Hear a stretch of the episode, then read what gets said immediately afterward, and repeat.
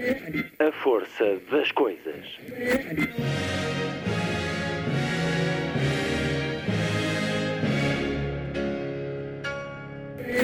Welcome to the 109th last night of the proms.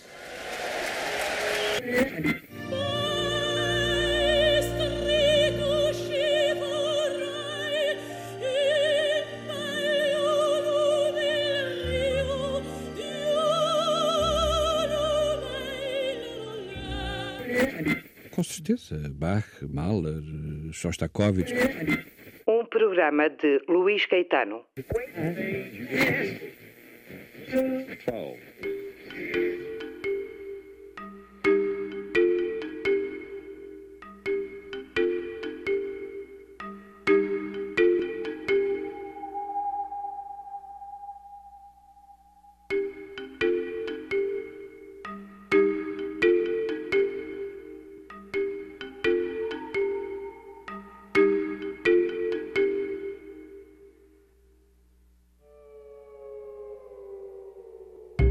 força das coisas atravessa hoje 5500 anos de história marcada pela arquitetura. Um espaço indiferenciado ganha identidade quando nele se ergue uma pedra, passa a ser um lugar. Assim o vamos ouvir de Paulo Pereira, autor do livro Arquitetura Portuguesa História Essencial. A arquitetura enquanto um repositório de histórias e memórias, tempos, correntes, autores muita história e muita historiografia desta arte no nosso país. O livro acaba de chegar às livrarias com a chancela Temas e Debates, Círculo de Leitores. O historiador de arte Paulo Pereira é o meu convidado ao longo da próxima hora. Na segunda parte do programa, o escritor cubano Leonardo Padura tem novo romance com a chancela Porta Editora Como Poeira ao Vento, que veio apresentar ao nosso país, uma história por entre as dinâmicas da corrupção e da política ao longo das últimas décadas em Cuba, a Cuba da diáspora, da fuga ou da permanência, e o que se mantém da ilha dentro daqueles que dela saíram. Um romance sem o detetive Mário Conde, o investigador que gosta de livros e que regressará este ano também em novo livro. Este Como Poeira ao Vento dá-nos uma espécie de amigos de Alex, com muitas cicatrizes provocadas pelas vivências políticas e sociais. O escritor cubano Leonardo Padura, em entrevista na segunda hora. O programa termina, como sempre, com o Lilliput, o pequeno grande mundo dos livros para os mais novos, aqui percorrido por Sandy Gageiro. Sábado, 18 de junho. Muito boa tarde. Esta é a força das coisas.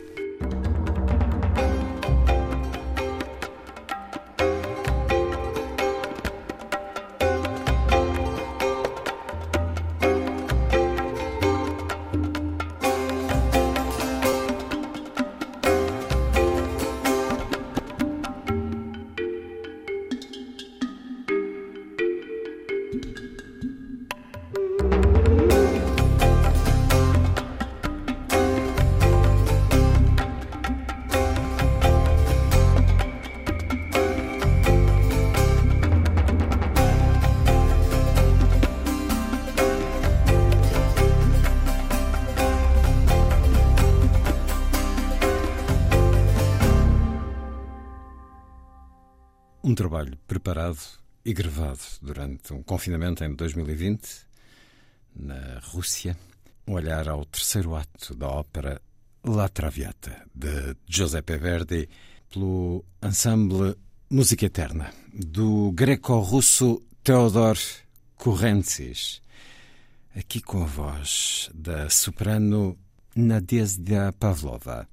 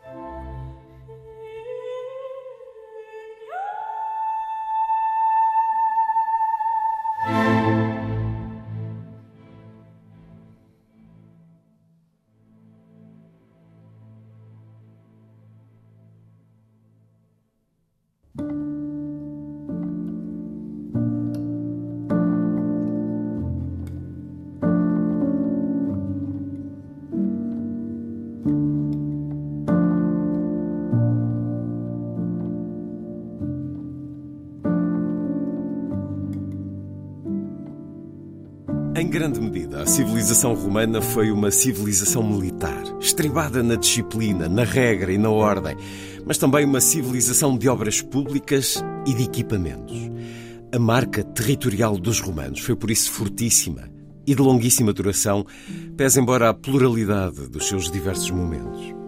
Para conhecer melhor os preceitos das artes da edificação, urbanismo e arquitetura militar e engenharia, a única fonte que possuímos dos tempos romanos é preciosa, mas contém tão só o que corresponde a um momento recuado do Império Romano.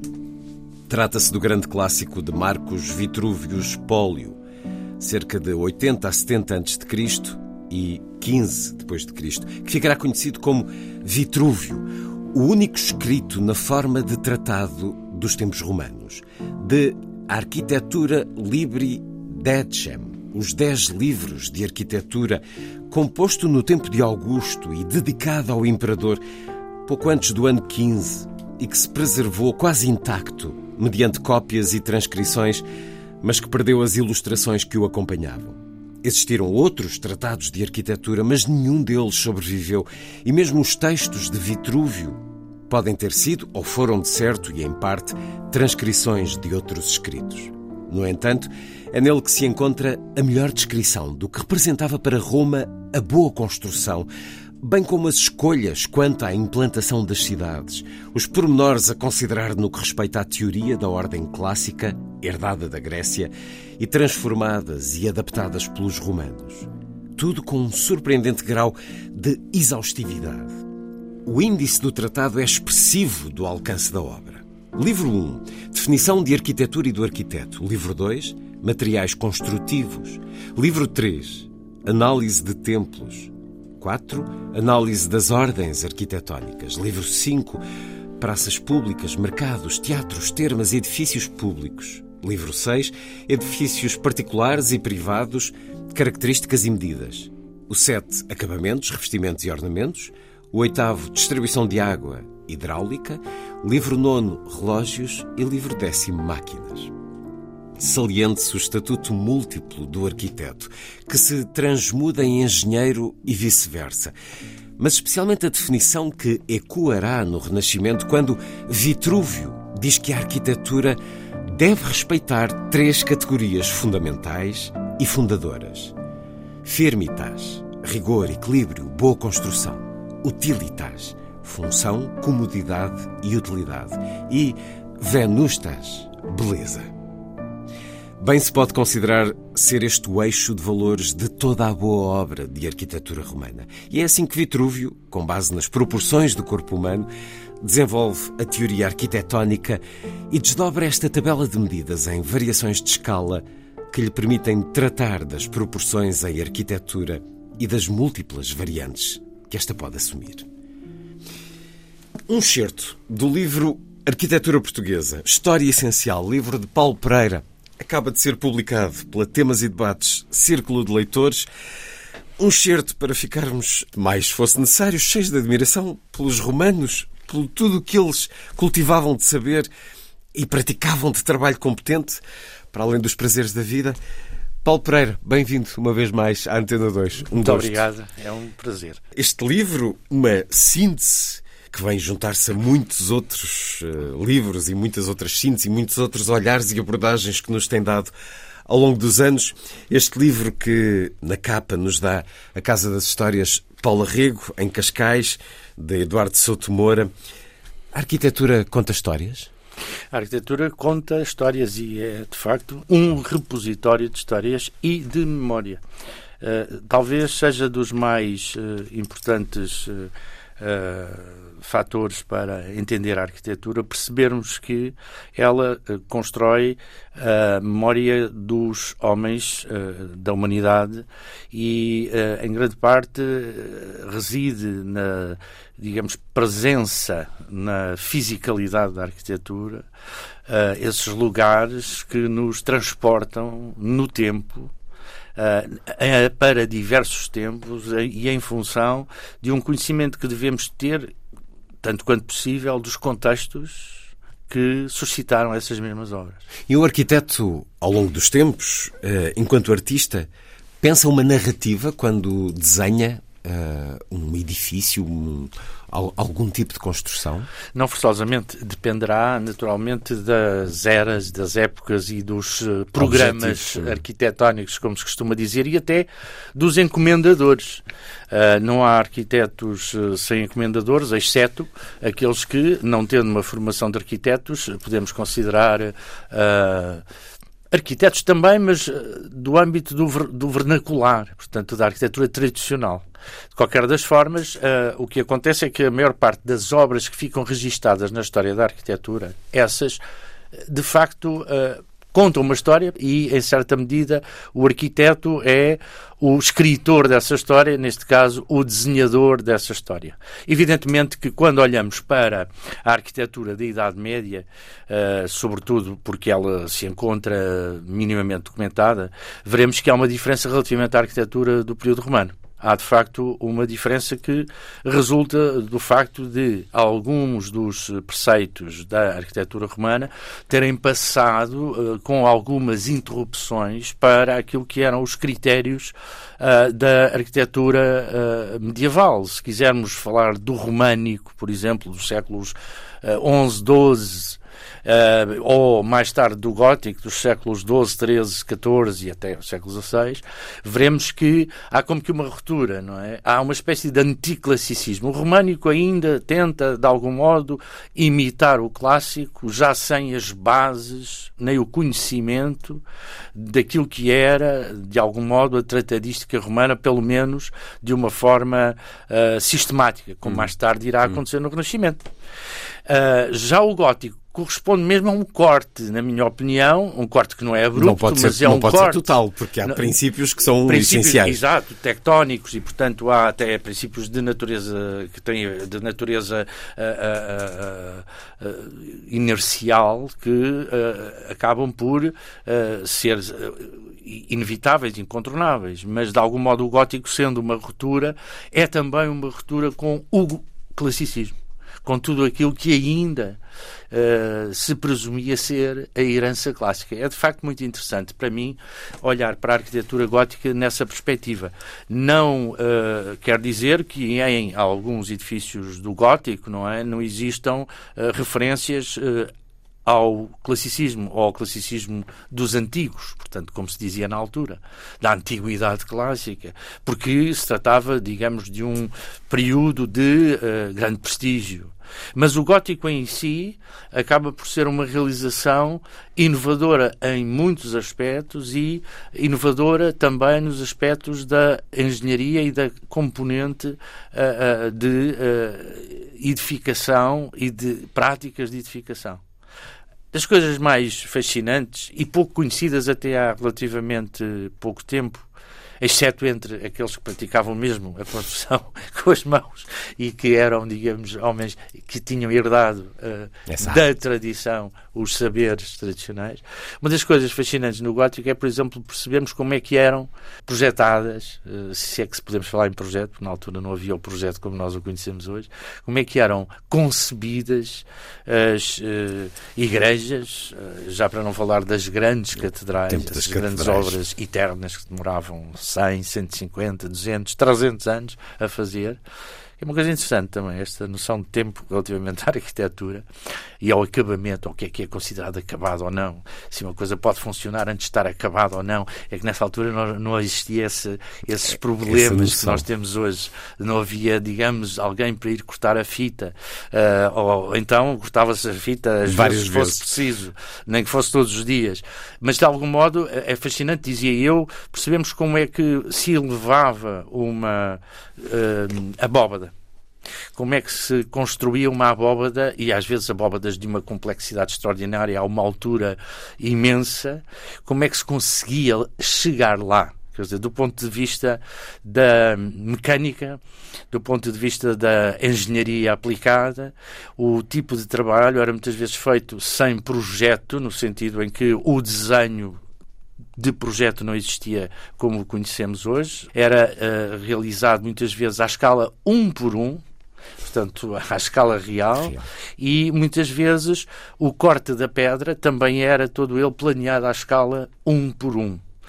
Uh, quando pensamos no peso de cada um daqueles, desculpem a expressão, calhaus, uh, veremos o esforço extraordinário que era necessário para erguer tão alto e tão bem aquelas estruturas. Às vezes caíam, atenção. Acidentes Às vezes aconteciam. caíam, vezes. registro E como eu deles. costumo dizer, havia muita gente com dedos entalados e morria muita gente na construção desses grandes edifícios e até de alguns pequenos edifícios. Na realidade, lendas continua a acontecer isso. Basta pensar Mas, no e- Mundial que vai ocorrer. Exato, isso em é, infelizmente, infelizmente. Infelizmente, até porque hoje é totalmente inadmissível. É de facto uma, uma grande história, é, no fundo a história da Europa, esse tempo das catedrais Sim, sim, e essa arte extraordinária. As catedrais, quase que diria uma história à parte. Muito já foi É. escrito na história cultural francesa, de Sim, Jorge sim. de Parrier e por aí fora. E, e o próprio Paulo Pereira também já, já abordou em, em vários dos seus trabalhos. Mas a arquitetura é sempre uma arte ao serviço da comunidade. E isso difere da restante arte que não precisa de ter esse eh, critério. É uma arte. Há, no entanto, uma componente eh, na arquitetura que responde a necessidades de natureza religiosa, social e económica e que muitas vezes eh, em, ultrapassa, e daí algumas obras geniais, essa eh, necessidade. De toda, todavia, a- a- aquilo que eu costumo eh, afirmar é dar o arquiteto, depois da figura de arquiteto ter sido consolidada, institucionalmente, porque um arquiteto não existia no século XII, não eram arquitetos, eram mestres, mestres pedreiros. Alguns deles tinham já, enfim, ou ganhavam um estatuto considerável na sociedade do tempo, evidentemente. Mas não era o arquiteto eh, conceptor, desenhador, que fazia a partir do Renascimento, e mesmo assim a própria palavra arquiteto só entra, olha, em Portugal, com o significado que lhe damos hoje no século XVII Mas era visto como um artista ou não? era visto como um operador simbólico e, e como um operador social. E ainda hoje um arquiteto, na minha opinião, é um operador simbólico e social. Já com o estatuto de arquiteto e, em certa medida, com o estatuto de artista, mas não como o artista livre. O arquiteto não é o artista que pode eh, apenas... Inverter o urinol. Eh, O arquiteto Sim. pode ser subversivo, mas até um Sim, certo ponto. Até um certo ponto. A É casa isso. não se pode autodestruir. É isso, como... Luís. Eh, e precisamente é, é- é essa, é essa a, a- diferença entre um arquiteto e um artista, eh, porque a arte em si, de algum modo, eh, acontece num estado, eu não gosto desta expressão, mas num estado puro de invenção. A arquitetura parte sempre de invenções anteriores para depois poder fazer propostas de caráter de vanguarda e esses espaços são muito interessantes e de ruptura, como foi o caso da ruptura do modernismo, não é? Do modernismo, portanto, 1920, não é? Bauhaus, o Le Corbusier, etc. Eh, mas também esse, esse momento é vivido assim, como uma ruptura, como algo de vanguarda, algo que até, em alguns casos, é incompreendido no tempo, como acontece quase sempre isso também na arte. Portanto, aqui temos um, um paralelo com a arte. E, no entanto, nós também temos a, a acontecer ao- nesse, nesse, nesse, mesmo, nesse mesmo intervalo de tempo as retaguardas. Quer dizer, temos as vanguardas, por um lado, a afirmarem-se e temos as retaguardas E assim também. se faz a dinâmica da Sim, arte. com uma tensão muito interessante, que é isso que cria a dinâmica da arquitetura. O, o que interessa aqui é percebermos ah, ah, que estamos num, num, num mundo que é complexo, onde se entrecruzam diversas correntes, onde se entrecruzam diversas vontades. Não há, digamos, um. Por isso é que eu há bocadinho dizia que não gosto muito da expressão puro, não é? Puro no sentido de, de, eh, desencarnado, não é? Não, as coisas são. No caso da arquitetura, há um, um- um- algo que tem que ser encarnado em objeto, num objeto que tem um peso inercial, um peso real. A arquitetura não é algo que se invente, porque depois é preciso alguém que construa. E quando constrói, como eu costumo dizer, aquilo pesa que se A farta. realidade é real É, e, portanto, e- a obra tem que ser prática, de Tem- alguma tem que maneira. ser- tem que mesmo estar- subversiva. E conta-nos aqui, nomeadamente os casos em Portugal, em Lisboa, de projetos que chocaram e que depois acabaram por cair na habituação. Mas eh, nesse modernismo, uh, Le Corbusier, creio, julgava a, a sim. casa tinha que ser uma máquina, portanto, tinha que ser op- operacional. Tinha que ter essa dinâmica. E, ou seja, tem que haver matemática. Como eh, recordei ao ler este seu livro, conversas que tive com Nadir Afonso ou com Nuno Teutónio Pereira, tem que haver uma matemática. Tem que haver matemática, mas é fundamental no caso da arquitetura, e posso agora dizê-lo, eh, entrando no domínio do, do, do- do ensino, do training, em termos anglo-saxónicos, é training, não é? Portanto, a aprendizagem, é fundamental ah, ah, o domínio da matemática, o domínio dos instrumentos matemáticos e o, do- o domínio da lógica. Não há hipótese de ser arquiteto sem esta componente. A outra componente que é muito importante, mas que tende a ser ilidida cada vez mais, é a das ciências eh, humanas e sociais. Há uma tendência para, eh, de algum modo, ir ilidindo este contributo das ciências eh, humanas e sociais, e quando falo das ciências humanas falo da história, mas falo também da teoria, falo da estética e da filosofia, e no caso das ciências sociais falo da geografia, da geografia humana, e estes fatores são fundamentais hoje para a formação de um arquiteto. E di- diria mesmo que é um dos troncos essenciais para a formação do arquiteto. Há de reparar, eu não sou arquiteto, não sou, tenho, enfim, eh, uma imensa consideração pelos arquitetos eh, e há de reparar que os arquitetos têm uma formação muito, muito sólida. São pessoas com um horizonte impressionante. Eh, digo eu, eh, que não sou arquiteto. Curiosamente, Impressionam-me sempre. No, no dia em que conversamos, eh, há uma entrevista de Cisa Vieira ao Expresso, que inclusive é chamada à capa o- em título, há esta, esta afirmação dele, a ideia de que o arquiteto é inútil e caro. Quer dizer, o caro, eh, acredito que sim. Agora, o inútil, eh, porquê é que Cisa Vieira diz que... No acha- caso do do Cisa Vieira não é, que creio eu, hum, bom, inútil de todo, não, Não, é mas de é todo. ele disse- e é também ele não é caro, isto, não é né? caro. Ah, o Depende que das se- bolsas, como ah, sempre. O que acontece com o, e porquê é que ele diz isso? Diz isso porque de facto ah, houve durante muito tempo e as coisas felizmente estão a mudar, ou já mudaram até, a consideração de que para se fazer um edifício qualquer, é? Uma casa, não é? Ah, toda a gente sabe fazê-la. Toda a gente faz o Auto- desenho. Autoconstrução. Agarra-se na toalha de papel e faz ali um quadrado. admito que uma- sim, que é possível, não é? Mas se for um arquiteto a tratar do assunto, a coisa resultará melhor. Da mesma forma que na arte um problema estético resolve-se com o artista a trabalhar, na arquitetura então é fundamental. Quando há um problema arquitetónico, porque há, é preciso responder a um programa, é preciso arranjar, portanto, formas de ah, ah, assegurar que a função ah, é correta. Precisamente aquilo que o Vitrúvio não é? dizia da firmitas, da, da, da venustas e da, e da utilitas, portanto, esses três vetores, ah, absolutamente esses três vetores, quem os resolve é o arquiteto. É um problema arquitetónico que o arquiteto é que resolve. O arquiteto é chamado a resolver problemas arquitetónicos. É assim que um arquiteto é útil e será sempre útil como operador, repito, social e operador simbólico. Ou, se quisermos, operador simbólico e operador social, porque nada do que ele faz, como eu disse, é desencarnado. A teoria, inclusivamente, a teoria arquitetónica, é, é fascinante porque a maior parte dos teóricos de arquitetura são arquitetos. Mas também há teóricos de arquitetura que são filósofos, ou teóricos de arquitetura que são historiadores ah, e que ah, são arquitetos historiadores, historiadores arquitetos, ah, ou transarquitetos. Ou... E, e o, e o que é fascinante é o diálogo que há e, e as, as, as tensões que há em torno destas questões de natureza teórica que forjam, forjam a arquitetura de todos os tempos. Se nós formos ver do século XVI ao século XVIII, finais, temos um conjunto de tratados que, enfim, nunca mais acabam, que ah, todos eles apontam para a matriz classicista, não é? E são, como eu disse, milhares de tratados. belíssimos tratados.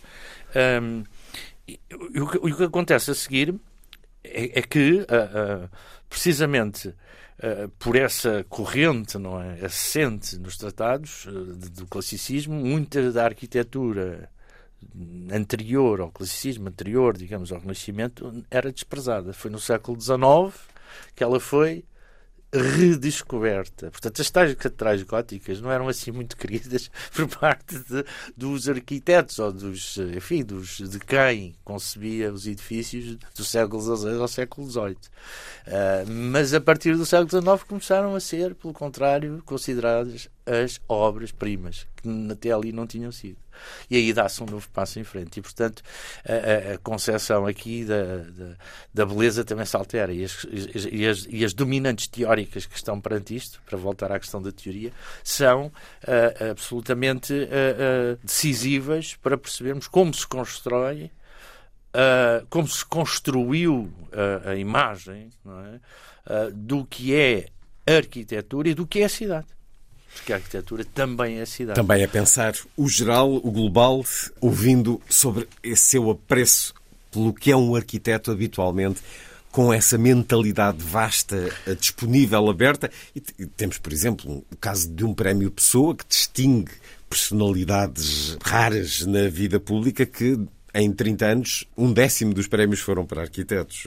Eh, Souto Moura, Carrilho da Graça e Ares Mateus, por exemplo. Acho que, apesar, sim, sim. apesar de tudo, há essa há esse olhar de apreço perante aquilo que o trabalho dos arquitetos, especialmente no caso português, tem sido nos últimos anos e, aliás, internacionalmente também. Temos dois Pritzker, eh, esse, essa espécie de Prémio Nobel da Arquitetura, Sotomor e Cisa Vieira, um, e, e temos. Pode-se falar hoje de uma escola de arquitetura portuguesa, nomeadamente a partir estou a falar com professor de uma faculdade de arquitetura, mas hum, algumas rivalidades, não sei se existem ou não, entre Lisboa e Porto, mas há uma escola de arquitetura hoje? Já existiu, diria, não tanto uma rivalidade, mas um, uma visão uh, distintiva hum. que se uh, sentiu, sobretudo, uh, nos anos, na passagem dos anos 70 para os anos 80, entre aquilo que se chamava na afirmação, a, digamos. O ensino a Porto e, e a Lisboa. Lisboa.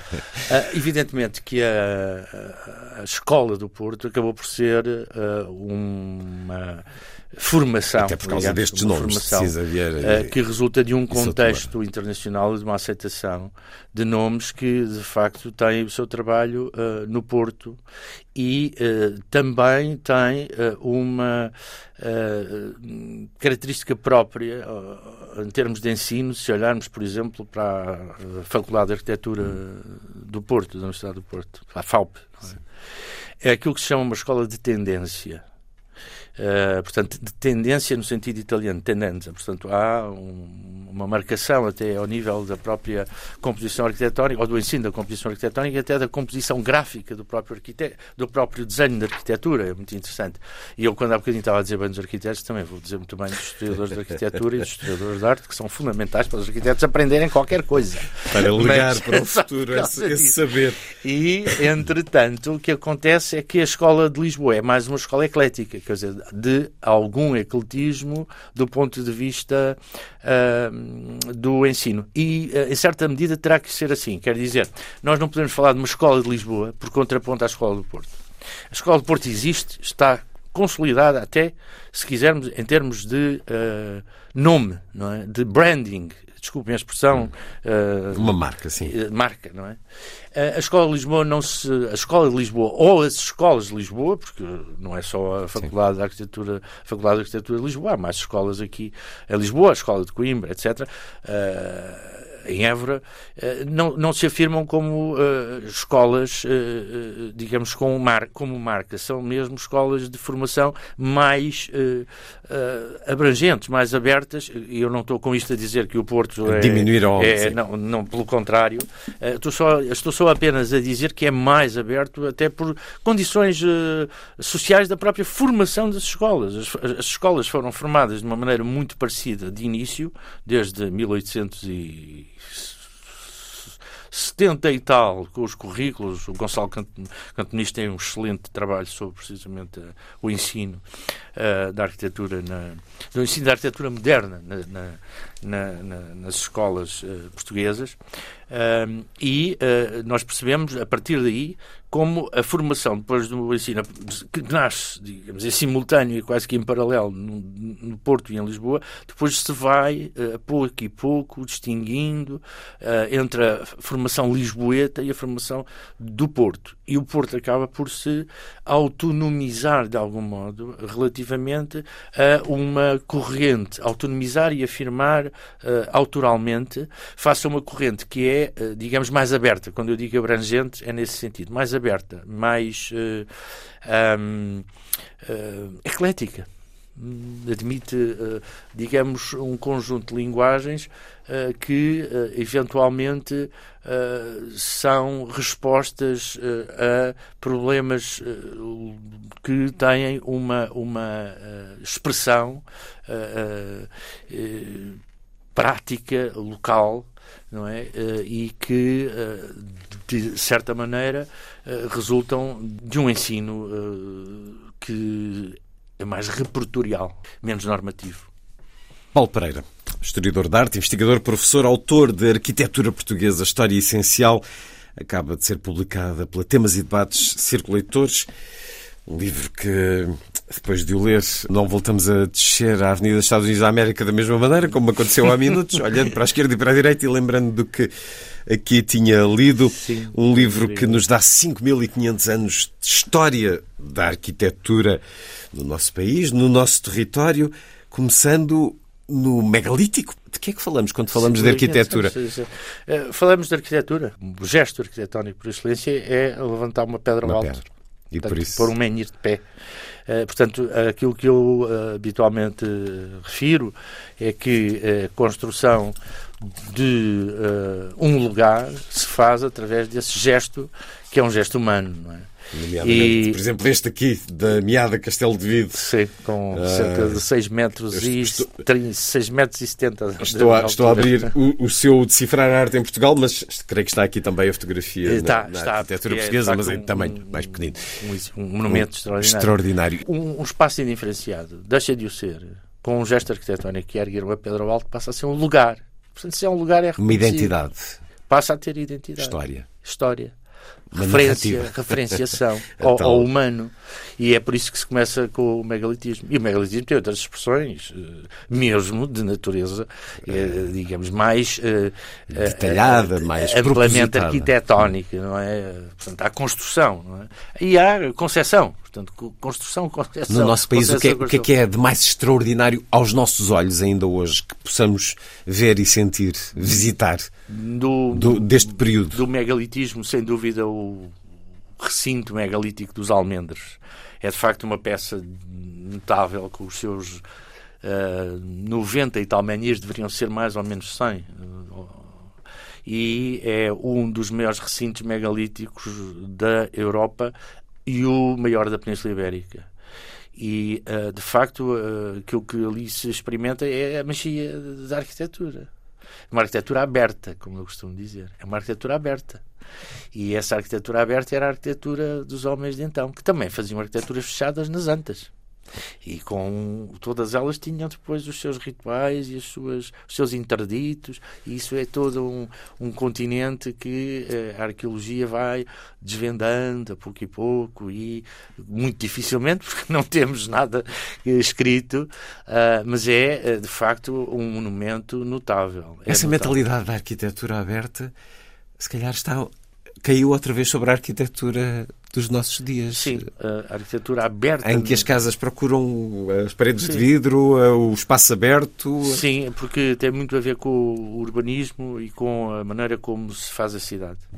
Eu diria, por exemplo, que uh, a maior parte das cidades que nós hoje conhecemos e de que gostamos uh, e que são maravilhosas. Uh, Lisboa, Madrid, uh, Londres, Lisboa também, uh, claro. uh, Paris, por aí fora. Não, é? não, há nenhuma que escape isto. São as cidades do século XIX. Onde são cidades verdadeiramente construídas no século XIX, uhum. século, finais do século XVIII aos inícios de, e dos inícios do século XIX em diante, onde se monumentalizou espaço. E esse espaço é uma componente do urbanismo, não é? Uh, que é algo que também merece depois um haverá, haverá, deverá haver depois uma, uma história, poderá haver uma história essencial sobre o urbanismo para quem domine bem o urbanismo. Mas uh, uh, esses, esses espaços eram espaços monumentalizados, não é? Portanto, aqueles grandes boulevards e todos os monumentos significativos e comemorativos, tudo isso marca, digamos, a tal memória, a cidade da memória, ou a memória da cidade e, cidade, e da própria comunidade, uh, e, e, essa é, é, de algum modo, a, a cidade uh, oitocentista. A grande cidade, a grande cidade monumental é quase, uh, quase sempre de raiz oitocentista. Uh, ou pelo menos tarde ao setecentista, como acontece aqui em Lisboa com hum. Praça do Comércio e a Baixa de Lisboa, que é pioneira, diga-se de passagem, que é pioneira nesse, nesse domínio uh, da, da, do, do, urbanismo e da construção. Aqui nos diz que qualquer história cidade, da arquitetura da a nível é, europeu vem e, buscar portanto, Lisboa pós a arquitetura abre e hoje em dia o problema que se coloca na arquitetura, na minha opinião, são, são problemas que se prendem, talvez mesmo por, com essa uh, se prenda com, com essa questão da abertura. Há, há, um, eu quando penso no mundo contemporâneo, nós uh, naquilo que hoje acontece, hoje mesmo e amanhã acontece, ficamos uh, quase sempre uh, face a, a, algo a, alguma perplexidade, face a uma perplexidade. O que fazer?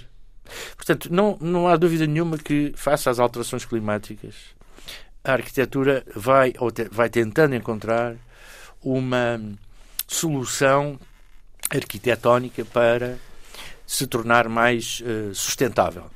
A palavra sustentável já anda muito gasta, é? mas para se tornar mais amiga da natureza. Um, isso é muito evidente.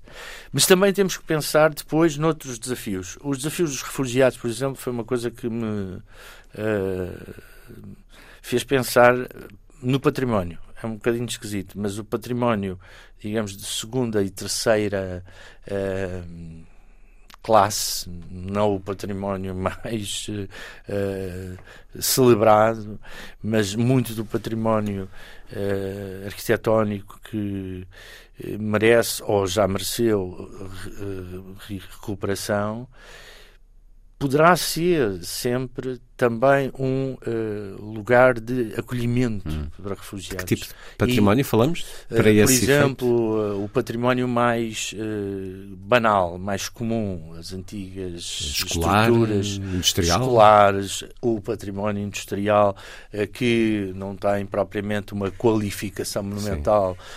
Há uma história própria, mas, uma não, história é, própria mas não é celebrado como é se celebram as catedrais. Como grande momento e pode até, até estar classificado ou em hum. vias de classificação ou ter uma presença uh, física e rememorativa muito forte. Portanto, para o mundo Porque, da ebulição, devemos pensar sim, esse tipo de património como, como é que estas pessoas plano de emergência. que nos procuram e que nós acolhemos uh, poderão também ajudar a reabilitar e a Sim, a dar uma outra sobretudo vida. a viver, hum. a viver nesse património, que é aquilo que é fundamental, muitas vezes são estruturas abandonadas e, portanto, essas estruturas, quando não estão recuperadas, são estruturas abandonadas e essa recuperação faz com a vida. É?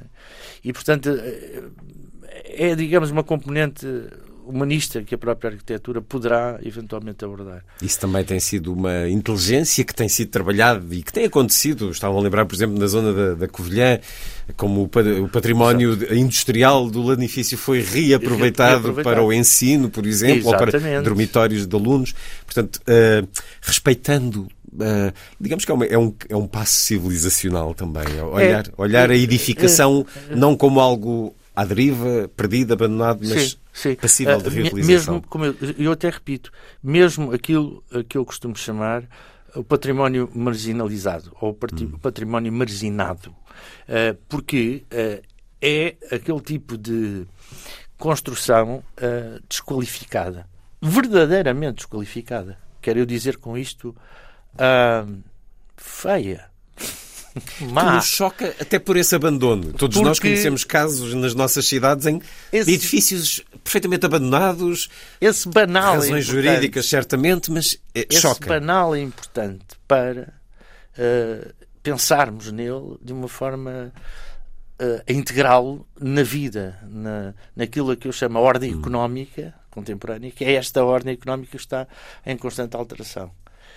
E há outros desafios. Eu agora posso eh, dizer que aquilo que acontecer eh, após, enfim, a paz que esperamos eh, venha eh, para a Ucrânia, não é? A reconstrução de um país daquelas dimensões, sabendo o grau de destruição, Que está a acontecer é que vai um continuar. desafio para os ucranianos, em primeiro lugar, mas para todo o mundo. Eh, felizmente em Portugal temos muitos alunos ucranianos, ou luso-ucranianos já, não é? Que podem, é- que podem que é- que voltar é- ao seu país com Pode- esse conhecimento aqui adquirido. E, e essa diáspora ucraniana, eh, e sobretudo esta diáspora mais recente, que é causada pela guerra, que é a Dos refugiados.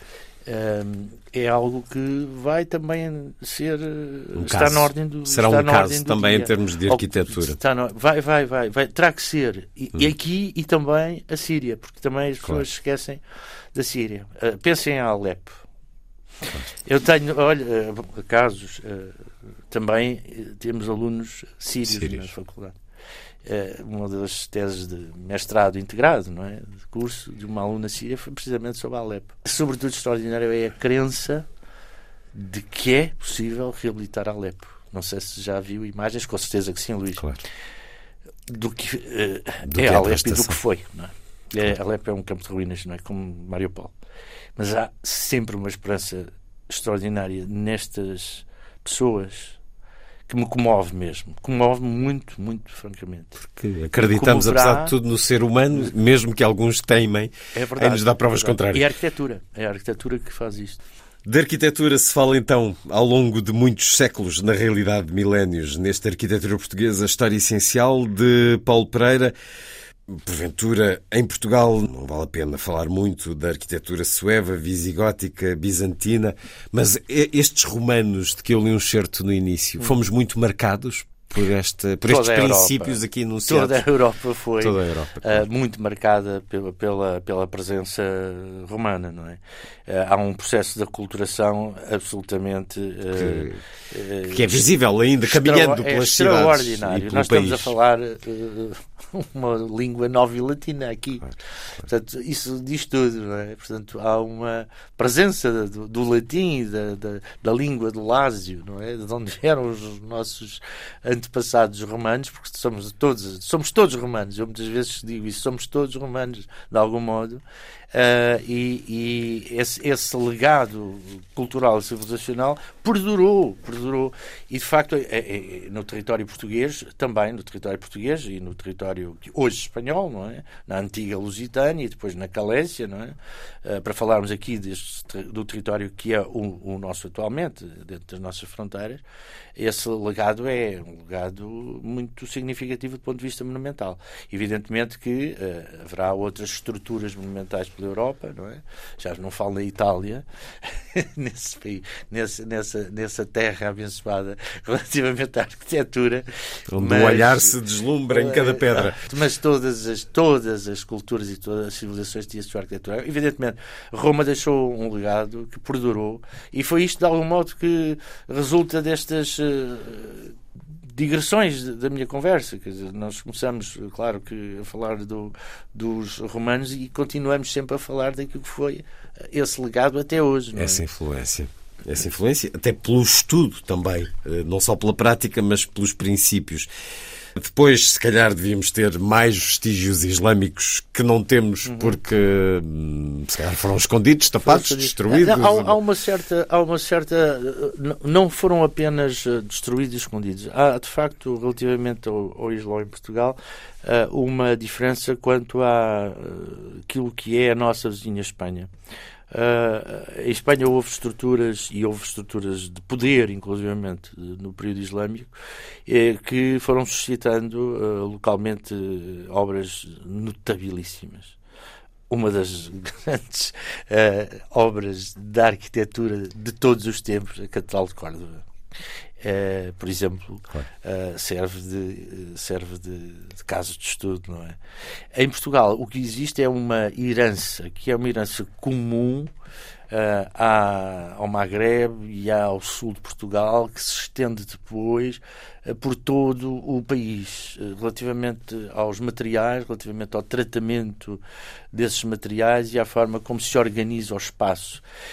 de algum modo, o, o, o, legado islâmico sente-se nas cidades, sobretudo nas cidades meridionais, eh, porque o Islão era um, uma cultura de cidades, era uma cultura de comércio, era uma cultura de troca. Uh, para o norte, eventualmente haverá menos presença, mas mesmo assim existe, presença da influência islâmica, porque a partir da Idade Média, sobretudo com a Reconquista, a Reconquista é feita segundo critérios que se baseiam essencialmente na posse da terra e não propriamente na cidade. É essencialmente no campo e no poder da, da terra do Senhor, do senhor que uh, acaba, por, acaba por se construir um, um, um, poder de natureza e de cariz senhorial que obviamente explica outro tipo de uh, estruturas e arquiteturas. Mas, por exemplo, na arquitetura militar medieval, a presença islâmica é muito evidente, sobretudo ao nível de influência. Depois, o que não temos, efetivamente, são uh, digamos, vestígios de mesquitas. Sabemos é de igrejas que foram antes mesquitas. Hum. Claro que o caso mais conhecido é Mértola, não é? Uh, o caso da igreja de Nossa Senhora da Conceição de Mértola, que foi mesquita. Uh, que é o caso de melhor conservação e perfeitamente legível, não é? Uh, de qualquer das formas, houve outras igrejas, sobretudo as igrejas de Santa Maria, as, as, as igrejas mais importantes das cidades foram sendo reconquistadas pelos uh, cristãos que ainda revelam, em alguns casos, uh, uma estrutura ou uma infraestrutura que se percebe que é uh, fruto da pré-existência de uma mesquita. E, portanto, de uma transformação de uma, digamos, caixa que tinha como função ser o, a grande assembleia de oração dos, do, dos muçulmanos numa igreja cristã. Isso ainda se vai percebendo e é um trabalho que tem sido feito por, eh, sobretudo, arqueólogos eh, e também por alguns arquitetos, não é? E, portanto, o legado islâmico foi sendo também um bocadinho esquecido eh, durante o Estado Novo. não creio que por razões de natureza ideológica, ideológica mas também com alguns alguns vieses uh, uh, ideológicos. Sim, de facto, digo que não, mas que sim. Uh, e porque houve esse viés. Mas não de uma forma programática. Depois é que houve, a partir de 75, 76, com o trabalho do Cláudio Torres e do Campo Mértola, uma espécie de explosão. Uma espécie não, uma explosão mesmo. Uh, de, Verdadeiramente a destapar de essas camadas. A destapar todas essas camadas. Uh, Embora tem... houvesse muitos trabalhos anteriores já, que eventualmente não tinham era tanta corrência dentro da, da academia, não é? Em termos de história, é?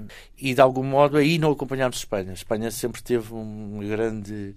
Uh, um carinho pelo, pelo legado islâmico na, na, Espanha. Até porque nós nunca fomos muito bons nessa preservação, pois não?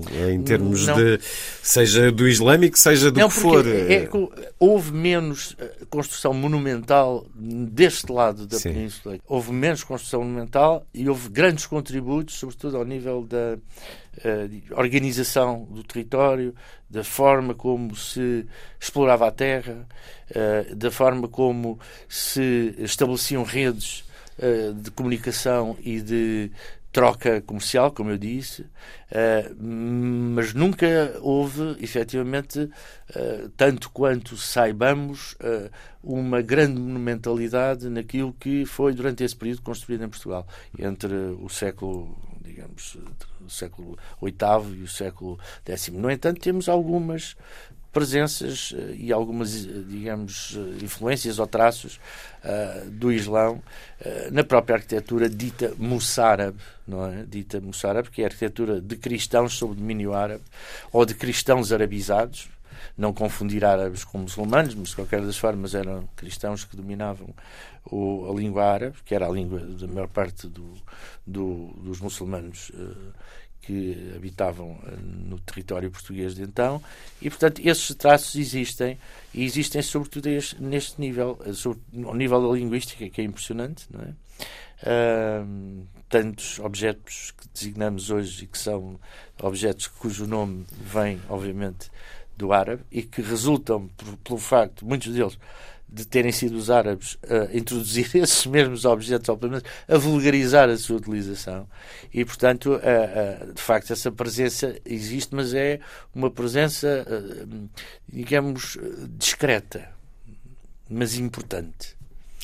E este livro dá-nos pontos cardeais vários para seguir nesse conhecimento, nessa descoberta desse e de outros períodos, porque, claro, depois seguimos pelo românico, gótico, manuelino, renascimento e classicismo, barroco, contexto pombalino, neoclassicismo, romantismo, ecletismo, modernismo, a contemporaneidade, a arquitetura portuguesa, a história essencial de Paulo Pereira, a dar-nos essa noção de que, saindo em qualquer cidade ao longo do país, contemplando um edifício, estamos a ter uma lição de história. Assim tínhamos instrumentos e conhecimento para entender. No nosso caso, há esta frase de Ramalho Ortigão que nos diz aqui a certa altura: o nosso ideal na arte de construir é que a obra se faça em pouco tempo e por pouco dinheiro. Isto é uma ideia que se manteve ao longo de quanto tempo ainda hoje? Paulo Pereira. A certa medida mantém-se ainda hoje. De qualquer das formas, Ramalho Ortigão nessa altura estava a debater o grande e imenso problema da existência da casa portuguesa. Se havia ou não uma casa portuguesa ou se nós não deveríamos ter, como tivemos depois, uma solução arquitetónica para definir o que era a casa portuguesa. Como sabemos, foi Raulino que acabou por resolver esse problema, não é? Com as suas propostas de casa portuguesa. É um, um, um facto muito importante na história da arquitetura. De algum modo, o Raulino era um tradicionalista, um antimodernista, alguém que poderíamos classificar de reacionário, não por ser reacionário politicamente, não é essa a questão. Reagia àquilo que eram as propostas modernistas. O que eu costumo dizer é que tanto as propostas modernistas quanto as propostas do Raulino estavam mais próximas do que parece se as analisarmos uh, detalhadamente. Porque o que os modernistas faziam era adaptar de algum modo a arquitetura às necessidades da sociedade industrial. E ao fazê-lo, faziam-no simplificando os processos de uh, construção e, ao mesmo tempo, inovando nesses processos de construção e criando, inclusive, estruturas que fossem mais límpidas, mais claras, mais abertas e uh, eficientes, também. eficientes e funcionais e, sobretudo, racionais. O que o Raulino fazia era precisamente o mesmo, mas só que com os materiais tradicionais. Muita tradição em cima. Ou seja, fazemos casas simples, era como ele, ele intitulava uh, os seus livros sobre a casa portuguesa. Apontamentos sobre a forma de construir casas simples. E as casas simples são as casas à portuguesa. E as casas à portuguesa são, neste caso, também uma resposta uh, à necessidade de fazer casas simples, quer dizer, económicas, uh, agradáveis, uh, muito uh, apropriadas ao lugar e uh, à, à, família, até no caso da própria organização interior dos espaços, que são uh, muito bem pensados por Raulino. E a diferença aqui é os materiais e a expressão. A expressão de Raulino era antimodernista, portanto, era usar aquilo que eram legados da arquitetura do século XVI e XVII e utilizá-la de novo na arquitetura portuguesa, fazendo casas portuguesas unifamiliares, é? que respondessem àquilo que seria o ideal do uh, português do campo. Já falámos do megalítico, a começar a terminar o pós-modernismo, as polémicas com as posições irredutíveis, desde o restauro da Casa dos Bics até ao complexo das Amoreiras. Lembro-me bem Sim. de Mário Soares a dizer que passava uh, no Rio, julgo com o Mitterrand, e o Mitterrand dizia: o que, que, é aquilo? Para que é que vocês fizeram aquilo? Ora, Mitterrand que em Paris edificou uh, coisas que rasgam a paisagem e que tão bem gostamos de, haver, de as ver na paisagem hoje. Uh, aliás, isso tem acontecido. Há pouco falava nessas cidades que todos nós gostamos, Paris, Londres, Barcelona, todas elas vão somando a arquitetura do seu tempo, uhum arquitetura que geralmente se afirma, uh, muitas vezes em altura, nomeadamente nestas cidades. Não no nosso caso. No nosso caso, a altura continua a ser o último reduto. Em Lisboa, não cada vez que se fala numa torre, Uh, cai o Carme a Trindade, o que também é adequado falando de arquitetura.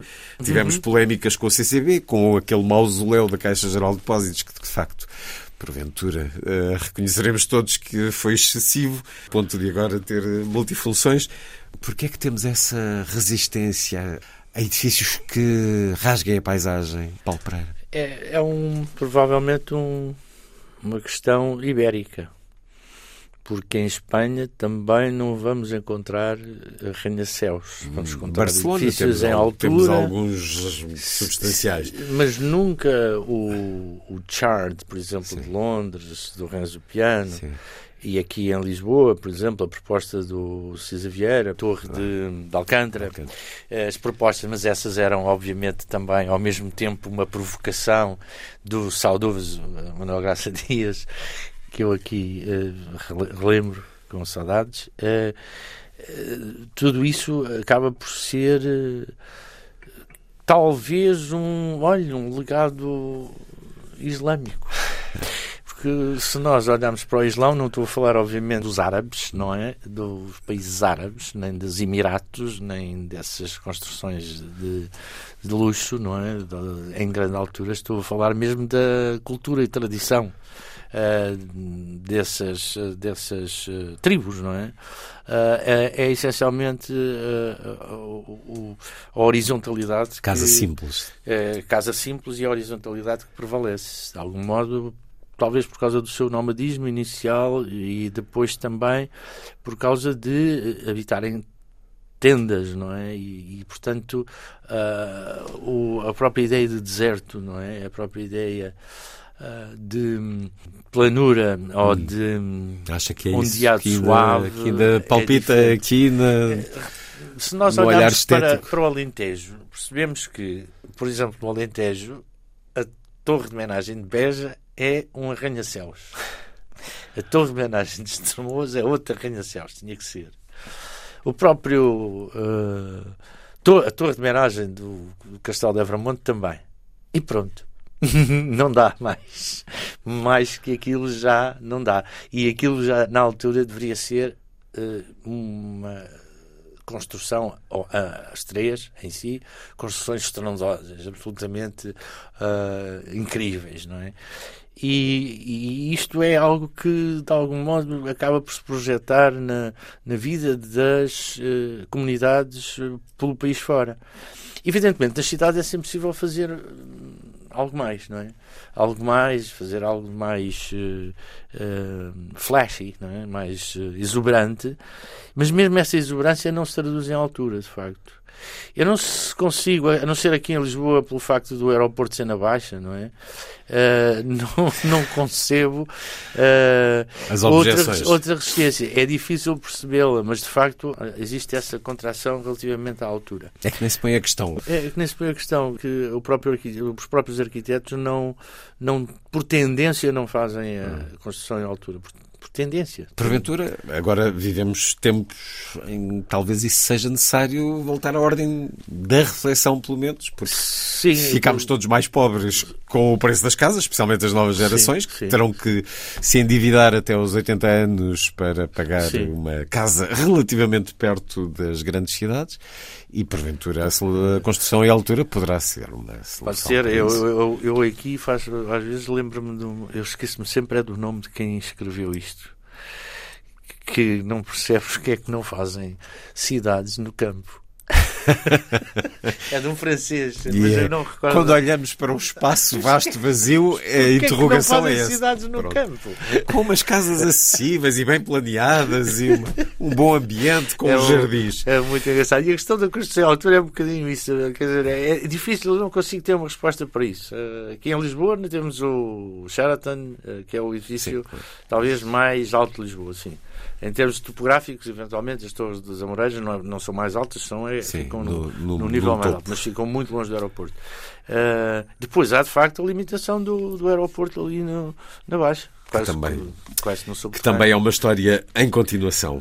Paulo sim, Pereira. Sim, essa é como aos comboios. Como aos comboios. Arquitetura Portuguesa, uma história essencial de Paulo Pereira. Este é um daqueles trabalhos, Paulo Pereira, que nasce da constatação de que se não há livro tal como eu o idealizo, então vou tratar de escrevê-lo.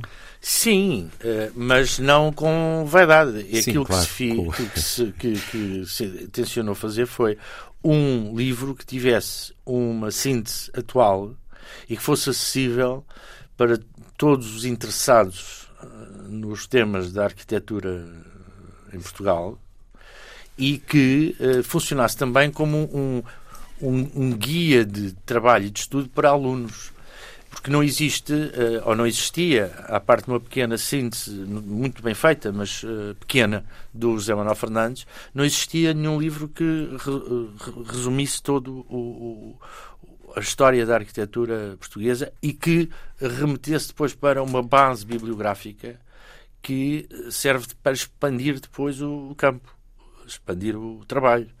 E foi nessa, nessa, com essa intenção que o, que o livro foi feito. E aqui o temos. Acaba de chegar às livrarias. Arquitetura Portuguesa, História Essencial.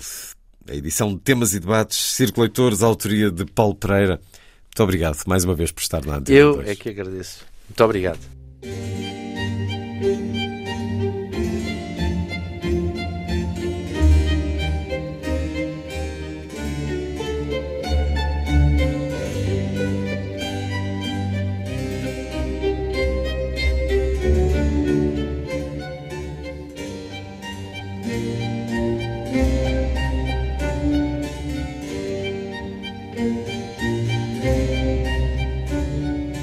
A força das coisas.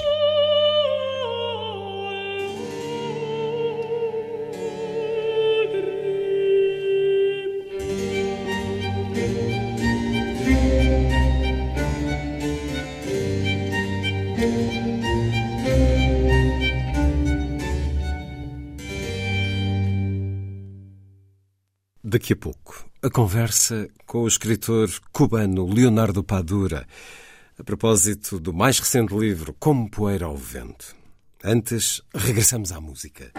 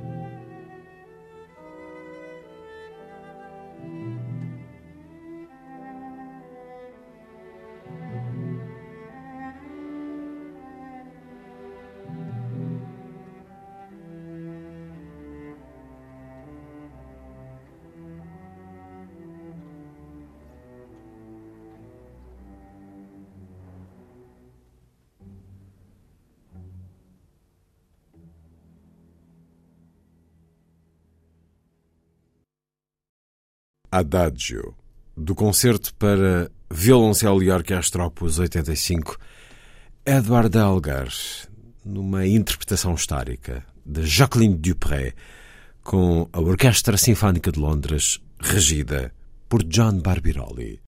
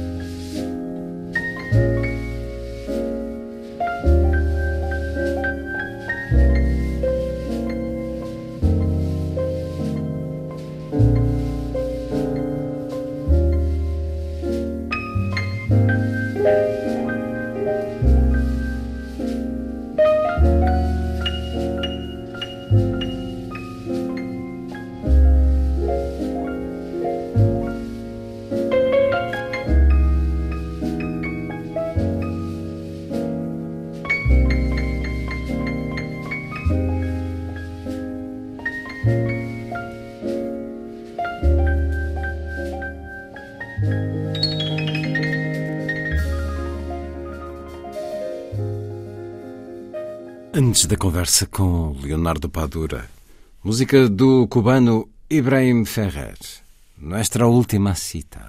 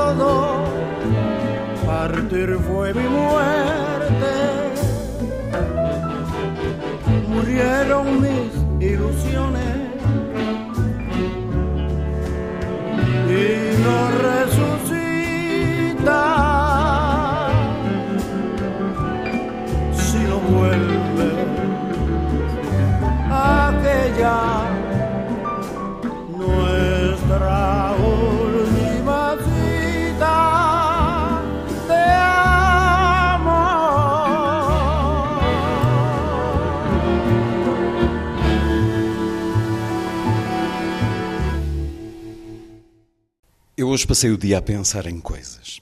E uma dessas coisas é que nunca me disseste realmente porque saíste de Cuba. Contei-te milhares de vezes, minha querida. Não. Contaste-me coisas, mas não as tuas coisas. Vocês, cubanos, tu, a minha mãe, Johandra, passam o dia todo a falar, mas nunca dizem tudo. Marcos olhou nos olhos, bebeu um longo gole de cerveja e pousou a garrafa na mesa. Despenteou o cabelo com os dedos, como se precisasse de tirar alguma coisa do couro cabeludo. Em Cuba, ninguém diz tudo. Ninguém. E isso aprende-se desde que se nasce. Queres toda a verdade? Bom, pois aqui vai. No fim de contas, a verdade é que a coisa ia arrebentar como um petardo. Exagerámos nos negócios. Negócios que havia na empresa onde eu trabalhava. Contei-te algumas coisas. Ali roubava-se de tudo e vendia-se de tudo. Materiais de construção, gasolina, peças sobressalentes para caminhões, madeira, loiças de casa de banho. O que quer que fosse, o que houvesse. E isso acontecia há anos antes de eu entrar. É a normalidade. Daí não te ter dito nada. Olha, havia empresas que nos mandavam mais mercadorias do que as registadas. Outras que não mandavam nada, mas que registavam na mesma. Havia vários locais onde íamos entregar algumas coisas que depois essa gente distribuía por pessoas que tinham criado brigadas de construção, oficinas, eu sei lá. A gasolina vendia-se a tipos que a vendiam a outros, que tinham caminhões ou táxis particulares. O dinheiro caía do céu, uma loucura. Toda a gente roubava tanto que aquilo não podia durar para sempre e eu passava a vida com medo, embora continuasse a receber a minha parte e a desfrutar dela. O Coloral, o meu chefe, desse sim já te falei. O Colorau tinha duas amantes com casas montadas e comprara para os dois filhos que tinha com a mulher oficial uns carros modernos que custavam nem sei quanto, uma rebaldaria. Mas claro, ele dava dinheiro aos inspectores, aos chefes, aos polícias. Em Cuba diz-se: o tubarão nada, mas salpica. Não percebo. Como é possível? Interrompeu-o a dela. Não tentes perceber. É assim e pronto. Sempre foi assim. Como é que julgas que as pessoas vivem ali? E é um certo em diálogo do mais recente romance de Leonardo Padura. Intitula-se Como Poeira ao Vento. A chancela é da Porta Editora. Leonardo Padura, escritor cubano, que foi filólogo, jornalista, crítico e muitas vezes convidado deste programa. É um gosto voltar a recebê-lo na Antena 2, Leonardo Padura. Muchas gracias, verte de nuevo. Leonardo Padura, que é um filho da Revolução, como as muitas personagens que atravessam este livro, que nos faz conhecer diferentes anos da vida cubana, décadas recentes, e há esta questão do partir. Muitos deles partiram de Cuba. Partir ou ficar é um dilema com que todos os cubanos têm de lidar em algum momento da sua vida, Leonardo Padura. No sé si todos, pero, pero muchos sí han tenido ese, ese dilema. Eh, de quedarse en la isla, de, de salir eh, desde, desde los orígenes de, Cuba. Ese, ese drama del exilio nos ha perseguido mm, por distintas razones de carácter político, económico, social, en fin.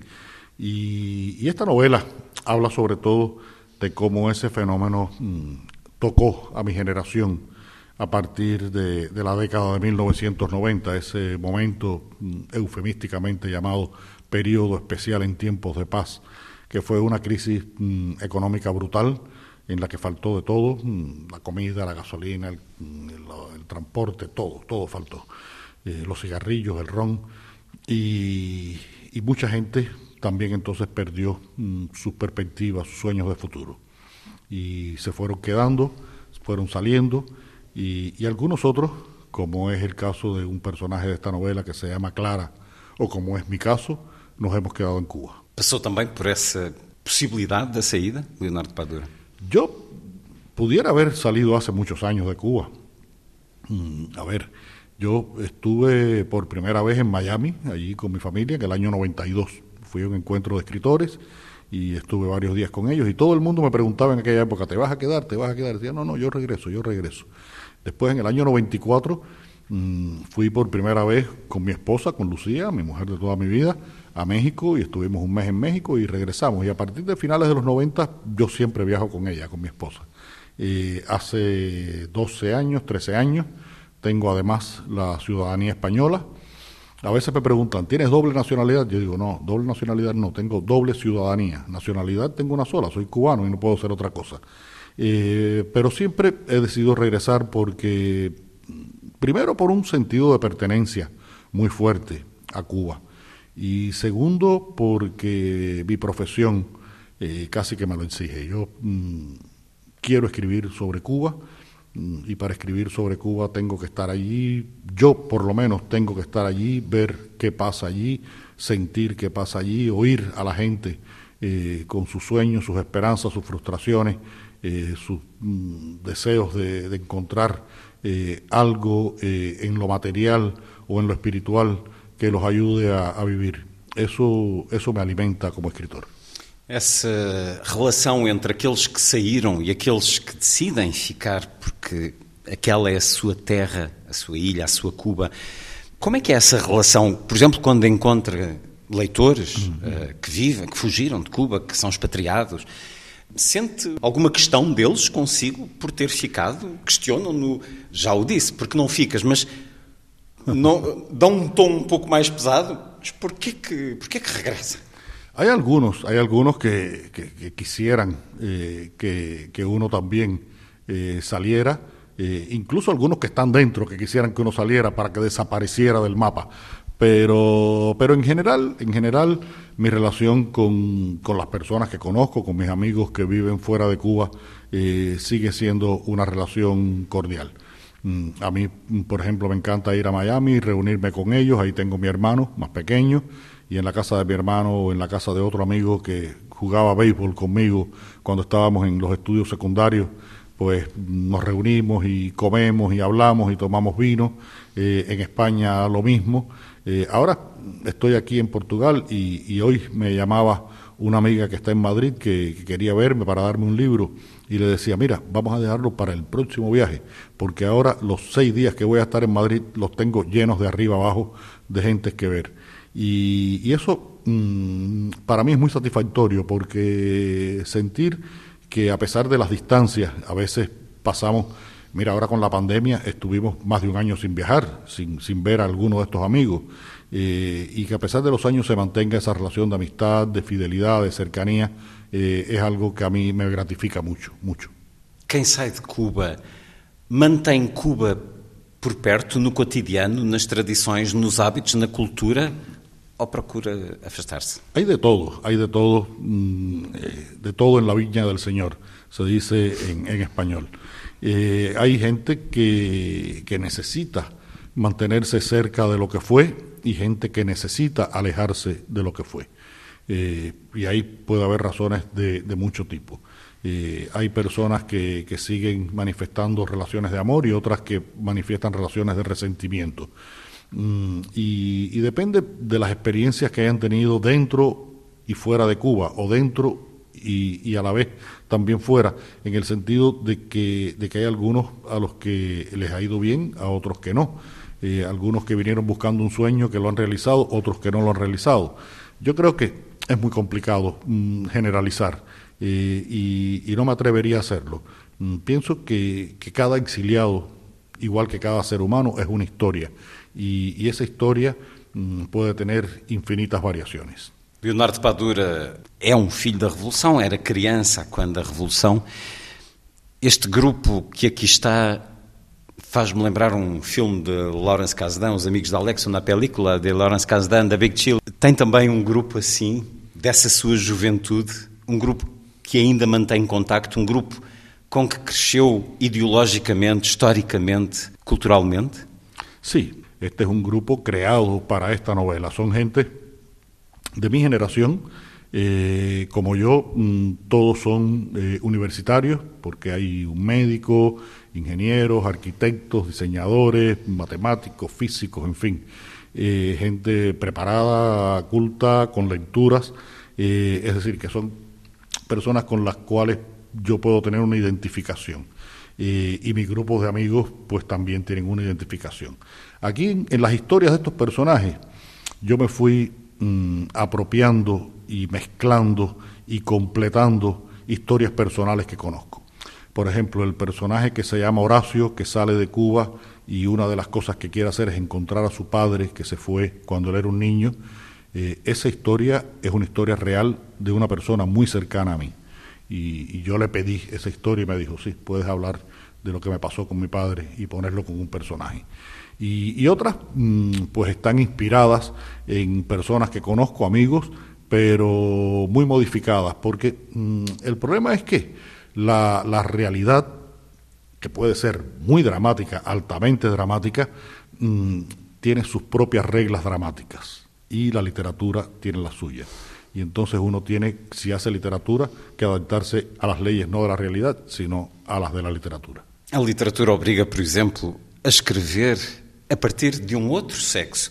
E tem aqui personagens femininas como Sim. poucas vezes teve. E fala de coisas femininas, como Sim. poucas vezes falou, da menstruação, por exemplo, o que sente a mulher nesses dias do mês. Como é que foi essa experiência? eu creio que um dos exercícios mais difíceis foi criar eh, três personagens femininos que são casi que los protagónicos de esta novela. más. Esta novela es una novela mm, coral donde hay varios personajes importantes, siete, ocho personajes importantes, pero hay tres mujeres, eh, una madre y una hija, que son Elisa y Adela, eh, y una amiga de Elisa, que es Clara. Clara es la que permanece en Cuba, Elisa sale de Cuba y Adela nace en Nueva York eh, son tres personajes mm, que, cargan los conflictos centrales de esta, de esta novela. Incluso son las que, las que mueven los conflictos de, de la novela. Y, crear estos personajes fue un desafío, porque tenía que entrar eh, en ese mundo mm, misterioso que es eh, la mente de una, de una mujer. Eh, hay una mi, mi, mujer cuando mm, se molesta conmigo, tenemos, llevamos juntos 44 años, imagínate tú, desde que éramos muy jóvenes. Y, y cuando se molesta conmigo, ella me dice, tú a mí todavía no me conoces. Entonces, si todavía no conozco a Lucía, te podrás imaginar a las demás mujeres. Eh, yo creo que es un, un, gran misterio, un misterio maravilloso, además, porque pienso que, mm, que lo diverso eh, es, es algo tan, tan atractivo, porque si todos fuéramos iguales, todos pensáramos iguales, todos sintiéramos iguales, eh, el mundo seria realmente muy, muy, muy aburrido. Essas duas personagens, essa mãe e essa filha, a sua geração Sim. e a geração dos vossos filhos. De los hijos, claro. Há uma partilha muito grande sobre como foi a Cuba da Revolução e do pós-Revolução, ou também há muitas portas cerradas, como neste caso desta relação? Eh, estos dos personajes tienen una, una historia muy peculiar sí. y, y, entonces tal vez esa historia tan peculiar no permita hacer una generalización eh, mayor con, con, ella. Hay un elemento que, que, es interesante y es que mmm, esta, esta madre y esta hija, eh, la hija mm, aunque nació en Nueva York, reacciona como cubana todo el tiempo, incluso quiere ser más cubana que su propia madre. Y cuando yo estaba escribiendo la novela, eh, una mm, señora cubana, mm, más o menos de mi edad, que se fue muy joven a los Estados Unidos y me ayudó a, a entender ese, esas categorías del mundo universitario norteamericano que son muy peculiares, el, el bachelor, el, el, en fin, todas esas cosas. Porque ella trabajó. bancario que sí, sí, sí, ajá, todas esas cosas. Ella trabajó en universidades. Me decía, eh, Leonardo, no te imaginas hasta qué punto has retratado la relación de una madre con una hija cubana. Eh, ese, ese tipo de relación eh, tan tensa, de un amor esto difícil, es muy común entre las madres y las hijas cubanas, y me dijo, porque a mí me ha pasado eso con mi hija. Leonardo Padura, Como Poeira ao Vento, mais recente romance, um romance onde não está Mário Conde. Sente alguma liberdade ou alguma estranheza? Ao escrever sem Mário Conde, Leonardo eh, Padura? Cuando escribo sin, sin Mario Conde, pues tengo un desafío mucho mayor, que es que mm, tengo que crear a todos los personajes. Cuando hago una novela con el personaje de Conde, pues ya estoy trabajando sobre un terreno conocido, un lenguaje conocido. Por eso no me limito a escribir novelas con el personaje de Conde, porque si no creo que me limitaría como escritor. Eh, una novela como El hombre que amaba a los perros es completamente distinta. Eh, la novela de mi vida es diferente. Herejes es distinta.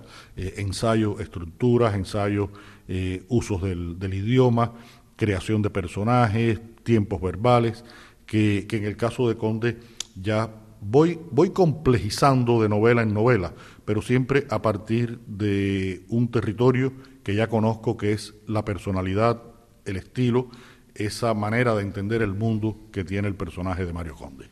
Neste livro, Leonardo Padura, tem aqui uma epígrafe de José Saramago: Perderás a guerra, não tens outro remédio, mas ganharás todas as batalhas. É uma citação do Evangelho segundo Jesus Cristo.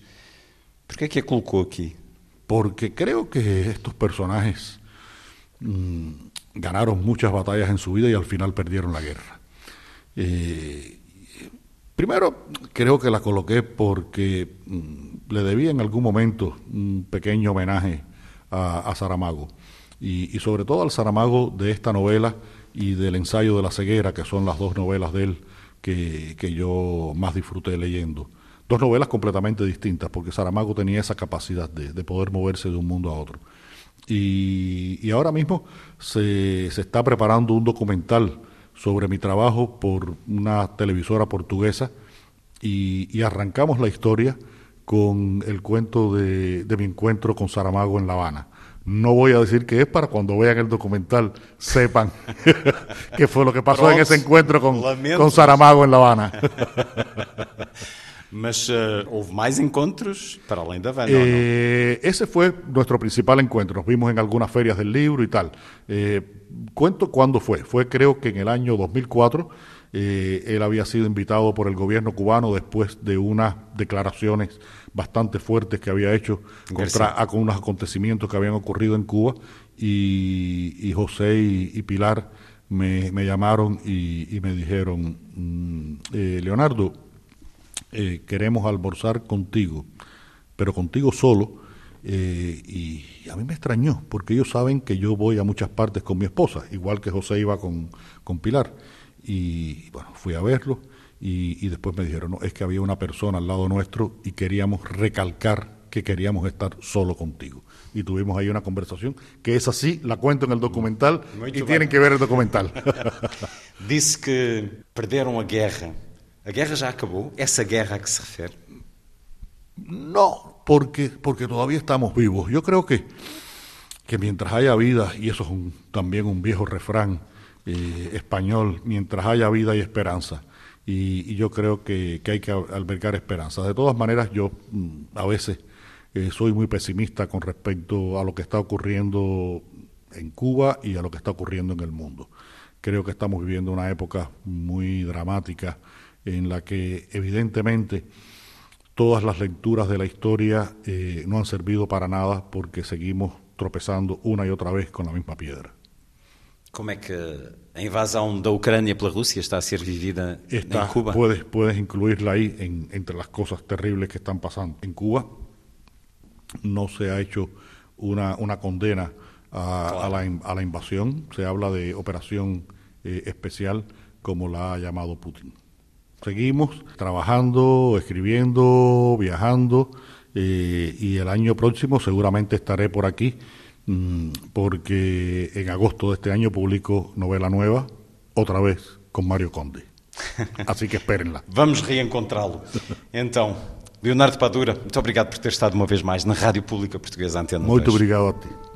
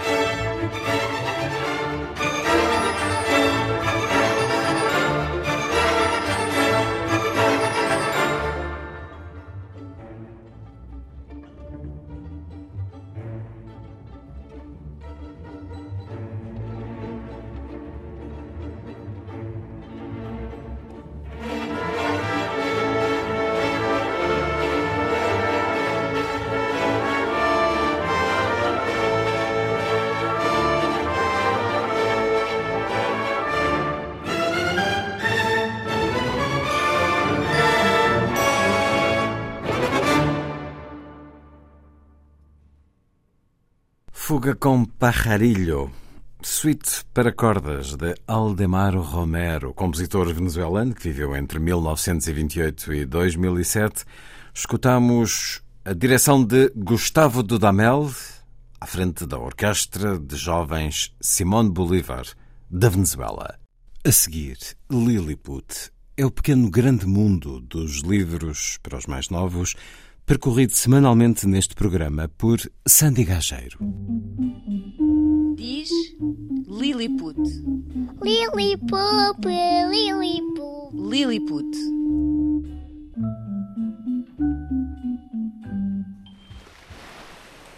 Chama-se Boleia e é um livro que cai que nem ginjas nestes dias de calor. O autor é brasileiro, chama-se Guilherme Karsten e tem trabalhos publicados em todo o mundo, agora finalmente em Portugal. No Brasil, o livro intitula-se Carona, em Portugal, Boleia, como já referi, e vamos ouvir o autor explicar como surgiu a ideia para o livro. Surgiu num banho. Isso mesmo, num banho. É sobre um surfista que quer ir para a praia e a cada página um novo personagem pede por carona. É uma história acumulativa e toda contada através de rimas. Sem perder tempo, eu anotei as ideias num caderno e lembrei de um desenho que postei no Instagram e achei que esse seria o visual ideal para o meu livro. O desafio de criar cada personagem era responder uma pergunta: por que esse personagem precisa de uma carona? Eu digitei o texto para organizar melhor as ideias e iniciei as artes no meu computador, que é onde eu passo boa parte do meu dia ilustrando. Depois de várias provas de cor e algumas alterações junto à editora, olha aí o livro impresso e publicado. Ela me ensinou duas coisas. Primeiro, a inspiração pode aparecer a qualquer momento. Segundo, tome banho sempre. Tchau! Aí está a explicação de Guilherme Karsten. Boleia foi vencedor do prémio Jabuti, referência entre os prémios literários do Brasil. Em Portugal é uma edição fábula. Bons mergulhos.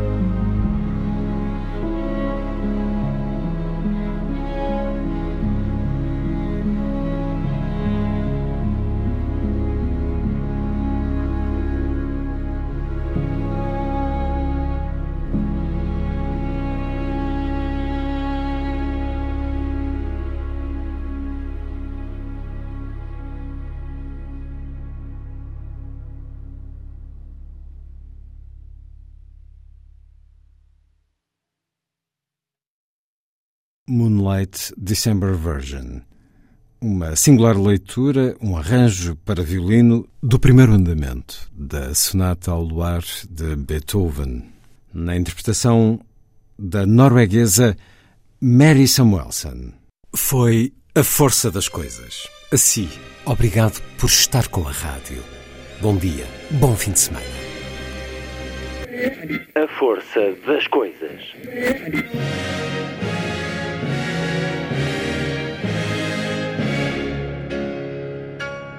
Welcome to the 109th last night of the proms.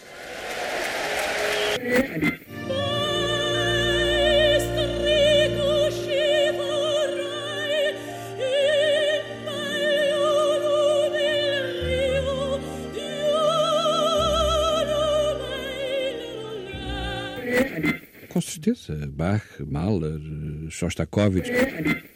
programa de Luís Caetano.